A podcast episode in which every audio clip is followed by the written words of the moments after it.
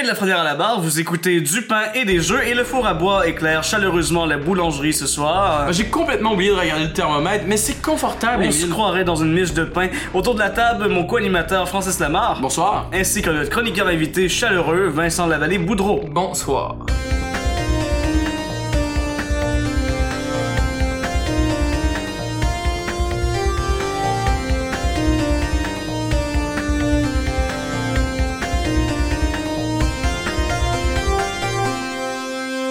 Vincent, on est vraiment content de vous retrouver. Euh, vous avez l'intention de nous raconter votre semaine, si j'ai bien compris. Exactement. Je vais vous partager mes expériences croustillantes durant les deux dernières semaines et puis une petite réflexion que je vais vous partager. Ah, c'est cool, ça vous, ça vous évite d'écrire une chronique. Ah ouais, il revient tantôt avec. ah, Mais avant les pains chauds, Francis, on va regarder la question de la semaine. Ah, vous savez, on n'est pas obligé, hein. Quand même, commencez pas là. Appuyez-nous donc la question au lieu de Charlie.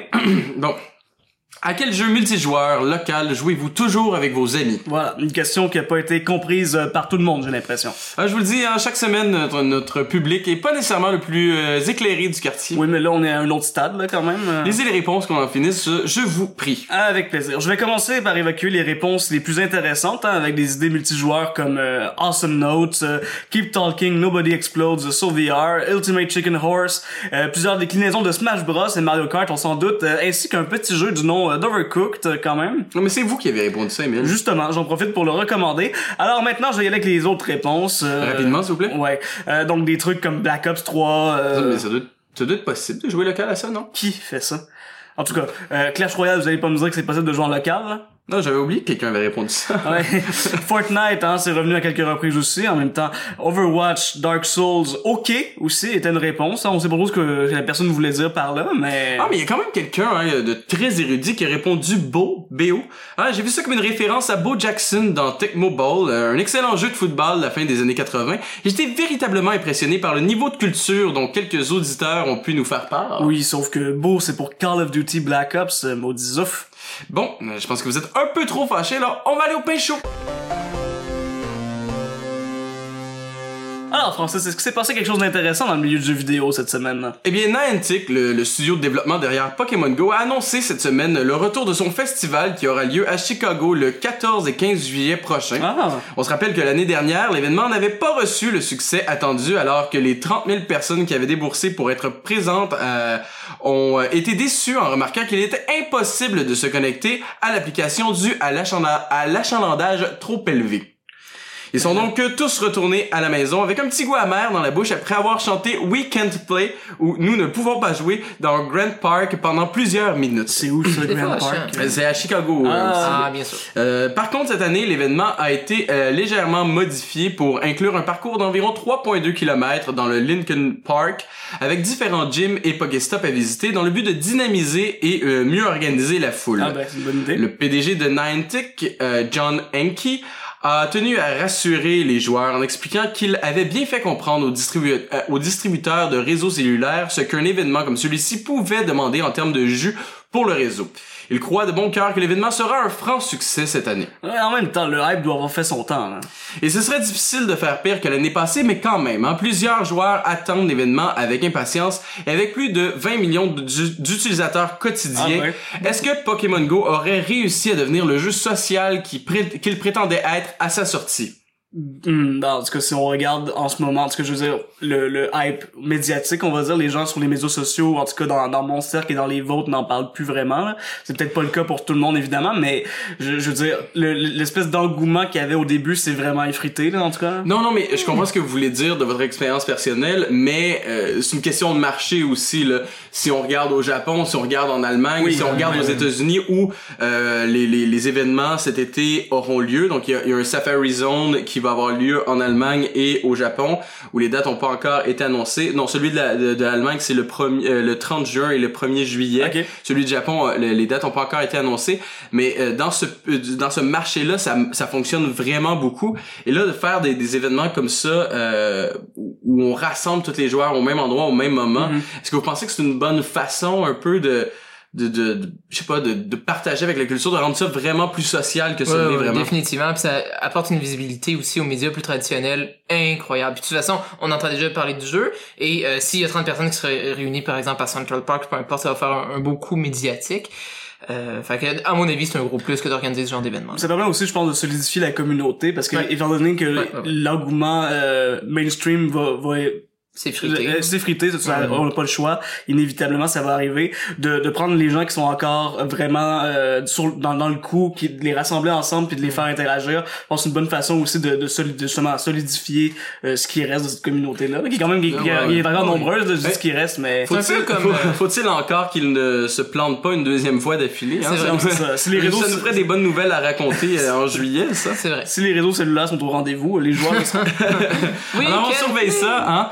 Sinon, on a aussi appris que Nintendo, euh, malgré ses impressionnantes ventes de consoles, a toujours une petite déception dans son sac pour nous surprendre. Ah, hein. comment ça? Après plusieurs mois d'attente, euh, la firme Nippon vient de dévoiler les services online qui vont bientôt euh, restreindre le jeu en ligne sur la Switch, ainsi que le plan d'abonnement qui vient avec. Bien hein. sûr. Donc pour 20 dollars par année, vous aurez donc accès à l'application mobile jusqu'à maintenant gratuite, Ah. ainsi qu'à une poignée de jeux NES qui, attention, viennent aussi avec des fonctionnalités online. Je crois rêver. Vous pourrez jouer avec vos amis euh, en ligne, partager votre écran, passer virtuellement les commandes et discuter vocalement avec euh, l'application mobile. Tant qu'à faire, hein, moi je vous conseille, vous pouvez aussi juste par- euh, passer un coup de fil à votre ami. Ça c'est inclus dans votre forfait de téléphone. Ben oui. Sinon, hein, le, le service payant vous permettra également de mettre vos sauvegardes sur le cloud pour les récupérer plus tard. Une chose que personne n'offre gratuitement de nos jours, bien entendu. Non, hein. Pardon. Euh, un accès à, à Internet et un service de streaming, vous dites, ah non, pas de nouvelles de ce côté-là. Ben. Ni pour la Virtual Console d'ailleurs. Nintendo s'est plutôt dit que c'était plus économique de surfer encore sur la nostalgie des années 80 sur une console sortie 30 ans plus tard. Ah oui. Euh, J'oubliais. Nintendo précise également que le nouveau service permettra aux utilisateurs non payants de mettre à jour la console, Ah. d'accéder à la boutique en ligne Hmm. et d'ajouter des amis sans intérêt particulier. Ah ben. oh, on l'a échappé belle, je pense. Incroyable. Francis, je vous ai jamais vu aussi salé sur Nintendo, je pense. Non mais quand Guillaume est pas là, moi je me permets. Hein. Là, je vois ça. On va se détendre un petit peu, je pense. On va aller voir ce que Vincent nous a préparé. Oui, oui, oui. euh, Imaginez-vous que cette semaine, ben en fait, oui, en fait, en fait, semaine qui vient de passer, j'ai joué à Foreigner sur PC. Ben non. Mais oui, Pas je vous mort, jure. ce jeu-là. Ben c'est ce que je pensais, mais c'était un week-end gratuit, ce qui fait qu'il y avait des gens online.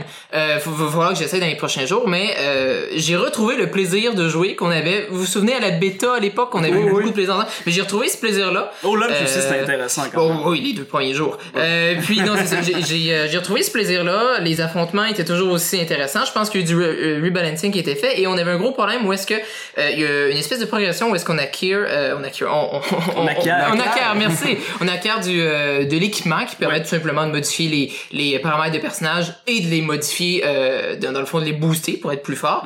Euh, ben ça semble être un peu moins euh, un peu moins euh, dérangeant parce que à un certain moment vous affrontiez quelqu'un qui était à peine plus fort que vous et il vous éclatait malgré que vous aviez euh, la, la meilleure combinaison de votre personnage. Ben ça semble être moins le cas. Donc il y a un balancing qui a été fait euh, à ce niveau-là. Le jeu est beaucoup plus plaisant et euh, il y a un matchmaking qui marche. Avant euh, c'était pas le cas. hein. On affrontait des gens euh, trois fois plus euh, plus plus, plus Plus haut niveau que vous. ouais. Exactement. C'est plus le cas. Donc ça ça a été euh, retravaillé. Il y a des nouveaux personnages évidemment très forts mais qui sont quand même fun à jouer contre et avec.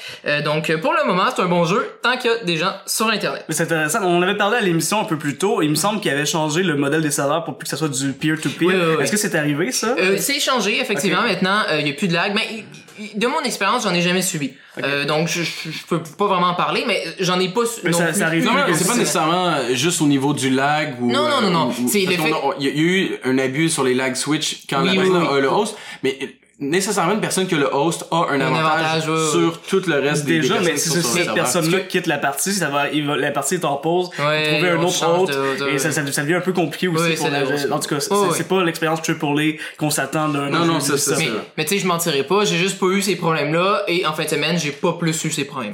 Et à ce qui paraît, c'est réglé, donc je, je, me base sur le fait que ce l'est, donc oui. On touche du bois. Exactement, touche du bois. Euh, j'ai aussi joué à Counter-Strike Global Offensive en fin de semaine. Ben imaginez-vous. non. Oui, j'ai ressorti le jeu des boulamites. Euh, Mais en même temps, il était pas, Oh. pas si loin que dans, ça. dans- ma bibliothèque, il était très loin. Euh, puis c'est ça, j'ai rejoué, mais uniquement sur Office, euh, cette euh, vieille carte de Counter-Strike Source. Ah. Et euh, le design date, laissez-moi vous dire, hein, il y a plein de bouts de map qui a absolument pas rapport. Puis, tu sais, on est habitué à, à- à des cartes beaucoup plus euh, épurées. Hein. Il y a deux, trois passages, aussi, oui, là. oui, exact. Puis tu sais, on sait où on va. C'est très couloir, en fait. Oui, ça. mais, mais, mais c'est justement beaucoup moins qu'on le pense. Puis ce que je dire, si on regarde, mettons, DOS 2 ou les autres nouvelles maps euh, qu'on peut jouer euh, qu'on peut jouer couramment, ben c'est des maps qui sont beaucoup plus euh, simples, je vais vous dire, dans la mesure où est-ce qu'il y a pas un passage qui mène nulle part. Ben dans Office, c'est un peu le cas. Donc j'ai redécouvert une vieille map euh, un peu datée, mais, mais, mais, mais, les gens semblent être moins bons sur cette map-là, imagine. Mais en Mais même temps, il y a personne qui la joue. Ben, c'est Elle peut-être elle fait pas partie, elle fait pas partie des maps compétitives. Non, Et, non. et je veux dire, ce n'est clairement pas une map compétitive. Non, non, non, non, design. Mais en pas. fait, les maps otages en général ne sont pas compétitifs. Non, non, exact. Mais euh, il y a un truc, c'est ça. le- Office avait été remanié pour Global Offensive dans les premières années euh, du, du, du lancement du jeu. Ouais. Euh, je pense que ça fait trois ans maintenant. Mais c'est ça, la, la nouvelle philosophie des, des, des remaniements de maps qui datent maintenant de, je pense, un an et demi ou deux ans, euh, est pas appliquée à ces maps-là. Donc, Non, par, non. par extension, ils font plus partie de la, de la, de la méthode level design actuellement. Non, exactement. voit. Non, non, mais Exactement. je pense que non, mais de toute façon, si on regarde DOS 2 ou Ouais. euh, qu'on regarde euh, Mirage ou New, Ouais. Euh, c'est toutes des maps qui sont conçues en, en mode Foursquare. ouais. Euh, ouais. Et puis cette méthode-là est, est tout le temps très très bien euh, ajustée, mesurée Oui. pour le jeu compétitif. Compétitif, Office est complètement à l'extérieur de Oui, ça. oui, non, non, c'est ça. Ouais. Clairement, on voit que c'est c'est des level designers qui ont voulu s'amuser à faire autre ça. chose. Mais Puis, euh, c'est la philosophie tu sais, de Counter-Strike Source en général. Oui, c'est un jeu oui. qui était plus fun, qui était moins compétitif. Puis c'est pas une mauvaise se chose, c'est juste Non, que c'est pas une map qu'on peut euh, Exactement. utiliser en jeu exactement. compétitif. Mais j'ai eu beaucoup de plaisir à redécouvrir le jeu et je sais pas si je serais prêt à me relancer sur DOS 2. J'ai l'impression Est-ce que je c'est suis une invitation? Ah ben, on, on verra ça Je plus suis tard. toujours On discutera ouvert. onde. Oh, oh, onde, exact. Puis j'ai joué à un autre jeu aussi qui s'appelle Dusk. Euh, C'est un vieux jeu un peu à la Quake où est-ce que le déplacement est super rapide, euh, la progression se fait par la découverte de nouvelles armes, de nouveaux niveaux, le level design euh, et notamment euh, autant au niveau du design que du art est très très très euh, pointu dans la mesure où est-ce qu'on reconnaît les landmarks, on sait que ça c'est la map avec l'église, ça c'est la carte dans l'usine. C'est Imaginez un vieux jeu, tu sais, le début des jeux des 3, euh, en 3D, hein, les Quake, les Unreal. Mais c'est c'est un jeu qui est sorti l'année passée, qui reprend toute cette saveur-là. Le jeu est très très intéressant. Ils ont maîtrisé euh, l'aspect du déplacement parce que c'est quelque chose qui est très très important dans donc c'est pas un vieux jeu, là. c'est non, absolument. Mais c'est à la saveur d'un vieux jeu. Ok. Euh, c'est euh, comme je disais, le- les armes sont intéressants, le déplacement est intéressant, les- le level design est super bien et on a une progression au niveau des niveaux qui, vous vous souviendrez probablement, carte jaune débloque la porte jaune, carte rouge débloque la porte rouge. Ben euh, parce que le level design est quand même brillant, c'est pas quelque chose qui est fâchant. Je pense que ça le serait dans certains euh, jeux- plus vieux si on, on réembarquerait, mettons dans Quake 1 peut-être. Mais ici, euh, c'est super bien fait et ça, ça m'est venu dans le fond euh, à l'esprit après que j'ai joué. Est-ce qu'il y a une espèce de, de, de, de renaissance de ce genre de jeu-là qui est plus old school? On a vu notamment Doom en 2016. Euh, ça, ça a été un gros hit. On a vu Straff aussi, qui était un jeu euh, Kickstarter, si je me trompe pas, Oui. qui a vraiment mal fini. Euh, Il y a euh, euh, euh, Iron Maiden, qui est un jeu un peu plus à la 2D, à la Duke Nukem. Il y a Duke Nukem qui est un remaster. Il y a Amid Evil qui est sorti aussi dernièrement. Il y a aussi Quake lui-même qui revient sur un Ah, peu sur le. c'est- ça, c'est- c'est mon- c'est- Avec, c'est- avec les Arena, Oui, oui, shoot- oui. les Arena Shooters, ils ont une petite résurgence. Mais attendez, les jeux que je viens de, de nommer, y compris Doom 2016, c'est- est-ce que c'est des arena shooter? Oui, mais c'est focusé sur le single player. Ouais. Ouais, c'est ça. Et là, il y a d'autres jeux qui sont venus, comme par exemple Reflex ou Quake Champion, qui sont plus arena shooter multiplayer. Bon, euh, j'ai j'ai rejoué aussi à Quake un petit peu. Euh, Quake Champion, Oui, oui? Quake Champion, merci. Ça fonctionne-tu, le dernier. ça? Non, euh, vraiment pas. La Euh, réponse que je m'attendais. non, non, vraiment pas, mais c'est justement où est-ce que je Vous voulais pas le système fait. de classe, hein? Absolument pas. J'ai l'impression que ça va directement en opposition avec le design de base qui est t'es lancé dans une map, essaie de te mémoriser la map, où est-ce que sont les emplacements des, des guns et développe tes stratégies tes tactiques en conséquence. stratégie, mais c'est surtout que c'est c'est un mode de- c'est supposé du moins être un jeu qui est basé sur les les les compétences physiques Exactement. surtout Oui, de, oui, de- oui. de l'utilisateur et Oui, non oui. nécessairement sa sa compréhension des classes Non. de, de ses- Non, non, non, c'est le, le virus Overwatch un peu qui se répand Oui, oui, j'ai- parce que la, la popularité du jeu va influencer Oui, oui. à peu près tout le monde. là. Non, non, exactement. Et euh, le, le jeu en ce moment est uniquement 6 dollars sur euh, Steam. Ça en dit long Quake, sur le oui Quake Champion. Ça en dit long hein, sur le succès du jeu. Et Unreal 2004 et qui est à 16 dollars a plus de ventes en ce moment et dans les si on regarde dans les top ventes euh, dans les top euh, selling euh, games sur euh, Arena Shooter t'as Unreal 2004 qui est Qui en avant encore à plus. 16 dollars peu plus que double mais euh, ils ont aussi annoncé que la semaine prochaine, non non, ils ont annoncé la semaine passée qu'ils vont récemment, euh, prochainement, pardon, ajouter des bots dans Quake euh, Champion. Ça aussi, ça en dit long sur euh, la santé du jeu. Euh, ouais. Euh, t'as mais- besoin de peupler tes serveurs avec des bots là Ouais, non, non, non, C'est les non, soins palliatifs. On appelle ça comme comme ça. Exactement. Donc, euh, ben, si, si vous pouvez mettre la main sur le jeu à moins que 6 dollars, ça en vaut peut-être la peine, mais attendez-vous certainement pas une expérience plus classique de Quake Arena, euh, Quake 3, là. Et il y a pas de solo. mais non, il y a pas de solo dans le moment. Il y a très peu de maps, il y a très peu de modes de jeu. Il y a beaucoup de personnages, mais ils sont tous derrière des, des murs payants. Ah. Donc, euh, Très peu de joueurs sur les serveurs et les peu, joueurs que vous rencontrez sont souvent euh, Ah, sont, très très sont expérimentés. incroyables, sont, sont vraiment incroyables. On avait joué français, je me souviens, on s'était fait éclater. Puis un truc qu'on, C'est pas peu dire. Ah, c'est pas peu dire. Puis euh, quelque chose qui euh, dans Unreal par, euh, par exemple qui, qui me sautait un peu dans les yeux parce que Unreal a sorti une version il y a 2-3 ans, une version alpha puis il est en développement depuis, c'est Oui, oui, gratuit. oui. Mais peu importe l'arme que vous avez entre les mains, vous avez plus ou moins une chance face à l'adversaire en avant. C'est sûr que si l'adversaire en avant a l'arme ultime de la carte, pas nécessairement, mais s'il y a un shotgun et vous avez le glue gun par exemple, qui est une espèce d'arme qui pitch une grosse boule, boule verte, vous avez moyen d'utiliser euh, la reine ou de vous déplacer pour attirer la personne vers la, la boule que vous avez lancée ou lancer tout. Bref, il il y, a une tactique à adopter pour permettre de battre la personne. Mais dans le Quake Champion, j'avais pas l'impression que c'était possible. Si la personne avait l'arme meilleure, c'était la fin. Peut-être que c'est une question de balancing au niveau des armes, ou peut-être que c'est juste du mauvais level design, je sais pas. Peut-être que le jeu a évolué depuis ce temps-là aussi. moi, euh. non, mais quand- ce que je veux dire, c'est quand j'ai joué même en fin de semaine, j'avais cette impression-là où est-ce que si j'avais pas cette arme-là dans ce niveau-là, c'était la fin. Puis c'est un peu plate parce que comme je dis, on dirait que tout le design original du jeu est balayé de la main pour quelque chose qui essaie d'être plus moderne mais qui marche pas. Ouais, je comprends. Sinon, euh, est-ce que vous avez eu les nouvelles sur Steam cette semaine, Vincent? Oui, oui, oui, euh, absolument. Il y a des nouvelles. En fait, une étude intéressante qui est sortie dernièrement. Euh, euh, c'est probablement à ça que vous faites euh, référence, Francis. Selon lesquels il y a, les joueurs laissent davantage de reviews négatifs que de joueurs qui vont laisser de, de, de reviews qui vont être positifs sur Steam. Bon. Ça, c'est pas une, c'est pas une grande nouvelle. Non, non, non, non, on s'y attendait. Mais euh, ce, que- ce que ça dit, c'est euh, notamment que euh, un jeu qui va avoir beaucoup, beaucoup de critiques négatives, comme par exemple euh, Player Unknown ou euh, euh, Quake, c'est un mauvais exemple, mais un, jeu qui va avoir beaucoup de reviews euh, négatives, va, va- ça va peut-être pas nécessairement être représentatif. Un autre euh, de, de ce qu'est le jeu, ça on le savait déjà, mais un autre truc aussi, c'est que semble-t-il, selon l'étude, un bug, qui- un jeu qui a des bugs, pardon, et non pas l'inverse, un jeu qui a des bugs a- a- serait- aurait moins tendance à recevoir des euh, reviews négatives qu'un jeu qui a pas nécessairement de bugs. Donc, le, le facteur bug est pas significatif au niveau des reviews négatifs. Ce Vous, qui vous voulez, vous voulez dire par rapport à un jeu qui aurait, mettons, un mauvais design. euh, pas lui- nécessairement un mauvais design, mais on, on pense notamment à des jeux en early access qui ont des bugs euh, flagrants, là, des ennemis qui passent à travers les murs ou euh, des ennemis qui ont de la misère à avoir du pathfinding vers vous, peu Il n'y importe. avait pas de corrélation avec le nombre de reviews Mais négatives. il y en a une, mais elle est Mais- eh, eh, c'est elle est très très faible. De, ce que j'ai lu de l'étude, en fait, euh, il y a, dans les dans les reviews négatives, donc dans les critiques que, que les gens font euh, d'un jeu, souvent ça va être le, le, le design qu'on va attaquer. Et des fois, on va mentionner les bugs s'il y a des bugs qui sont vraiment très très Flagrants. majeurs, Mm. qui empêchent une progression ou quelque chose comme ça. Mais souvent, dans une euh, dans une euh, dans un commentaire positif, on va mentionner un bug. Mais on va dire que le design est bon, on va leur quand même donner une, une review positive. En disant aux développeurs, il y a ce bug-là, si vous le fixez, ça va être encore meilleur, mais j'aime beaucoup votre idée et j'ai- j'aime beaucoup le design avez direction du jeu, ouais, Voilà. ouais, ouais. Exactement.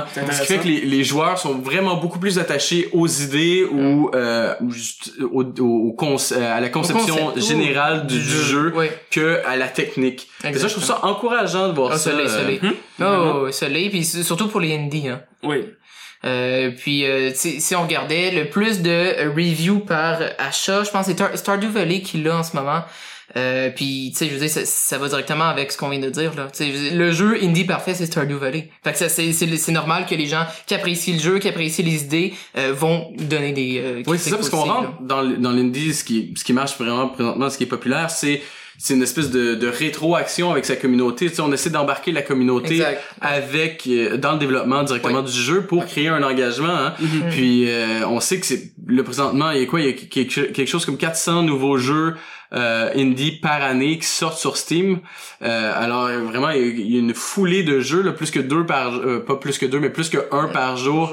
Indie, bon, on s'entend, c'est pas toute la qualité là, Non, non, non. mais pour se démarquer, il faut créer un engagement avec son public. Ouais. Puis je pense que c'est une bonne façon de le faire, c'est d'aller créer euh, justement ce- ce- ce- cette espèce de feedback là Ben, ouais, avec la Clairement, parce qu'il faut avoir un lien personnel pour aller prendre le temps de mettre une review sur un jeu qu'on a acheté. Je veux dire, à moins d'être, soit, soit on est très très fâché, ou ben soit on a eu une expérience euh, incroyable, Ouais, ou ouais. on a eu vraiment un lien avec le développement de ce jeu-là, où là on va sentir qu'on on peut prendre le temps pour mettre un review. euh. Ouais, mais avec avec la nouvelle popularité du early access entre autres, je pense que les joueurs Ça favorise ça. euh, oui se rendent compte qu'ils ont un plus grand pouvoir d'influencer le, le, le, le- le le développement en cours. Puis quand le quand le développeur répond à ces commentaires-là de- ben, en- dans le développement, là, dans son développement, je pense que ça fait plaisir aux, aux joueurs. Puis je pense que c'est une bonne façon euh, de venir créer justement comme je disais un engagement, mais, Ouais. mais une bonne relation là avec cette communauté-là. là. C'est des défis qui sont différents par rapport à une euh, par rapport à une, euh, un développement plus traditionnel où est-ce qu'on on reste euh, derrière des portes fermées puis Ouais. on communique pas trop. C'est des défis qui sont différents parce que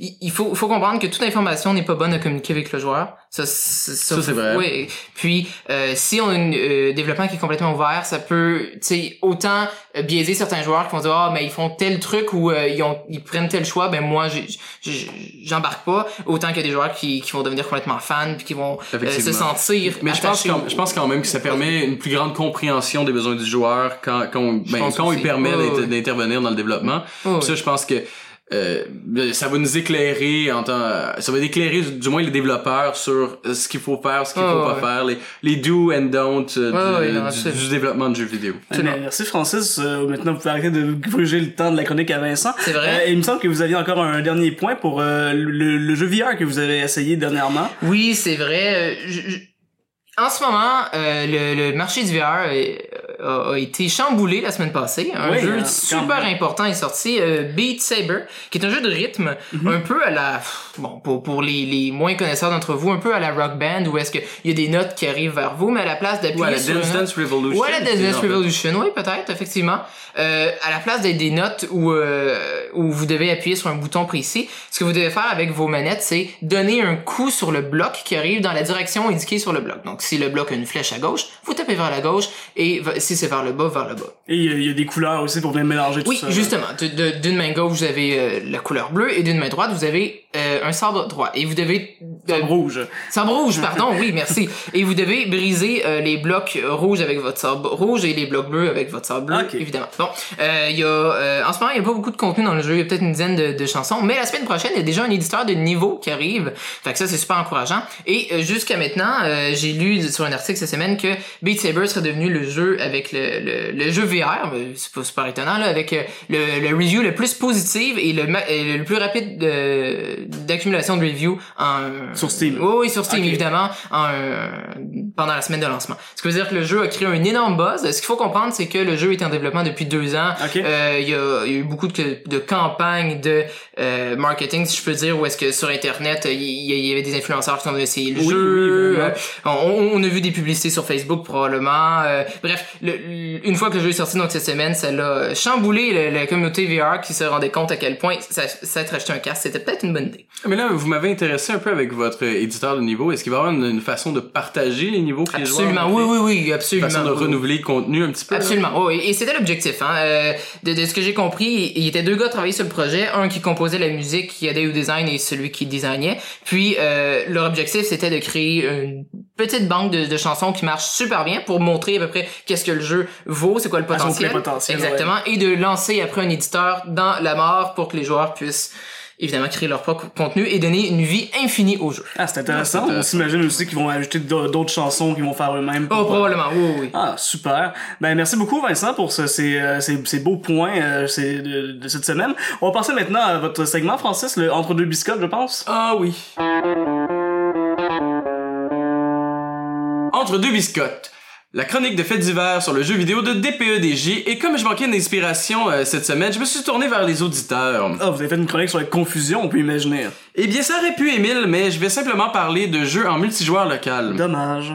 Par contre, en, en guise d'introduction, j'ai une question pour vous, Émile. Oui. Au meilleur de votre connaissance, quel est le premier jeu multijoueur local? Mon dieu. Euh, je sais pas. Euh, ben, un jeu d'arcade, probablement. Euh, on va y aller avec un jeu de combat, genre Mortal Kombat, euh, je sais pas. Ah, je- euh, voulez-vous essayer quelque chose, Vincent? Grand Theft Auto 5. Euh, Bien, bien essayé. Non, mais je l'ai vu dans les réponses de la question de cette semaine. je vais, je vais vous aider un peu ici. Hein. Euh, quel est euh, le jeu vidéo qu'on considère comme le premier jeu, Émile? Euh, Pong, peut-être? Et heureusement que je suis là pour apporter un peu de culture dans cette émission. Vous étiez pas loin, hein, mais euh, c'est plutôt Tennis for Two ou Tennis pour deux par le physicien américain William Higginbottom, développé mieux, en... mieux connu sous le nom de Pong, euh, Francis. Non, non, pas du tout. Euh, parce que Pong est sorti en 72 et euh, euh, Tennis for Two est sorti en 58, euh, donc euh, 14 ans avant quand même. Mm. Et, donc à la fois le premier jeu vidéo ainsi que le premier euh, jeu euh, en multijoueur local, Emile.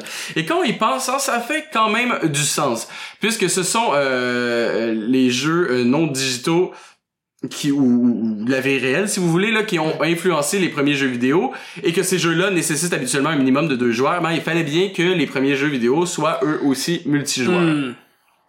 Ben, c'est un peu plus tard, hein, quand, quand on s'est rendu compte que les gens intéressés par les jeux vidéo n'avaient habituellement pas d'amis, hein, qu'on a décidé d'investir dans l'intelligence artificielle. C'est triste un peu. C'est probablement pourquoi ça aura pris 20 ans avant euh, de voir débarquer le premier jeu multijoueur en coopération avec Fire Truck en euh, 1978 par Atari sur bande d'arcade. Un succès, sans aucun doute. le concept du jeu est assez simple. Hein? Les deux joueurs conduisent un camion d'incendie à travers une ville en essayant d'éviter les obstacles. Un des joueurs conduit le tracteur avant du véhicule, pendant que le deuxième conduit la citerne d'une certaine façon, en, euh, la soignant d'un bord et de l'autre. Hein. Euh, le, le, le- du, du gameplay de qualité, hein, si vous me demandez. Et en plus euh, que les joueurs étaient alignés un derrière l'autre hein, pour simuler leur position dans le jeu, hein, ce qui fait que le deuxième joueur avait nécessairement la, vie, euh, la vue obstruée Ah. par le premier. Il y avait un côté roleplay en plus. Non, non, mais euh, ça avait été réfléchi tout ça. Ah. Euh, Il y a pas juste le gameplay qui laissait à désirer, je dois vous avouer. Euh, le concepteur a eu la bonne idée de faire jouer une sirène de pompiers en boucle hein, pour euh, pour vous faire sentir l'urgence d'aller sauver euh, les nobles citoyens des flammes. On écoute euh, ce que ça donne avec les effets sonores et la technologie de l'époque.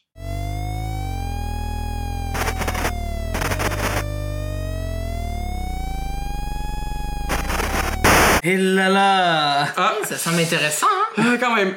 Sinon, je voulais revenir sur euh, la blague un peu nichée que j'ai fait en début d'émission sur Bo Jackson parce que j'imagine que vous avez vous savez pas c'est qui Emile hein? Je suis pas sûr que ça m'intéresse non plus, en fait. euh. Eh bien, pour votre connaissance générale, simplement, hein, c'est à la fois un grand joueur de baseball et de football dans les années 80.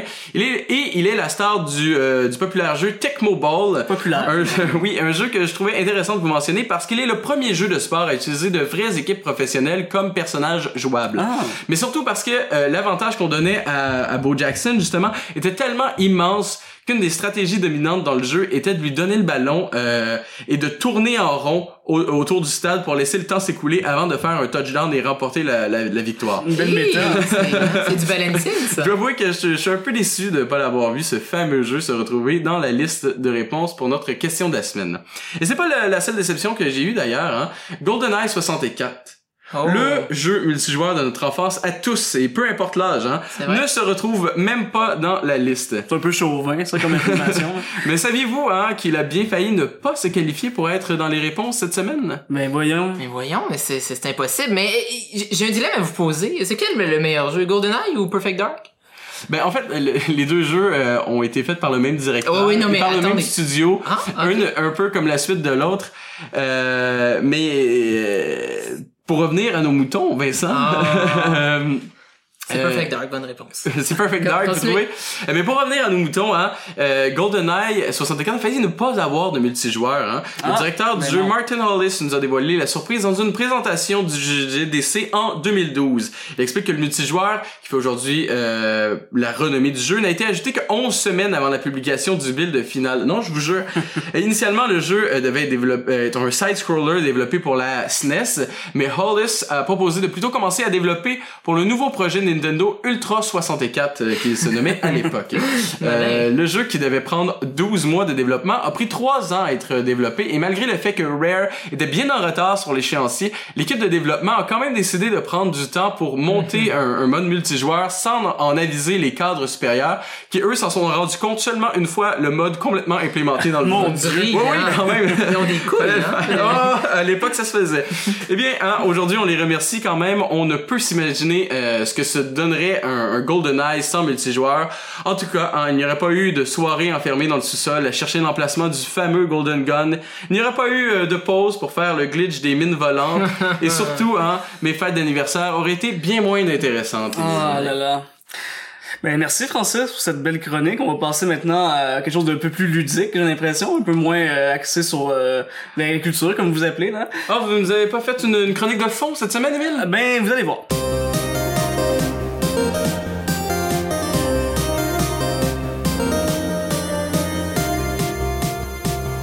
Oui, Francis, c'est le retour du Festival du Pain, hein, ce segment où je vous présente des jeux un peu obscurs, oubliés, dont on devrait peut-être pas se rappeler finalement. Que ce soit jeux de plateau, jeux vidéo, jeux grandeur nature, je couvre tous les terrains.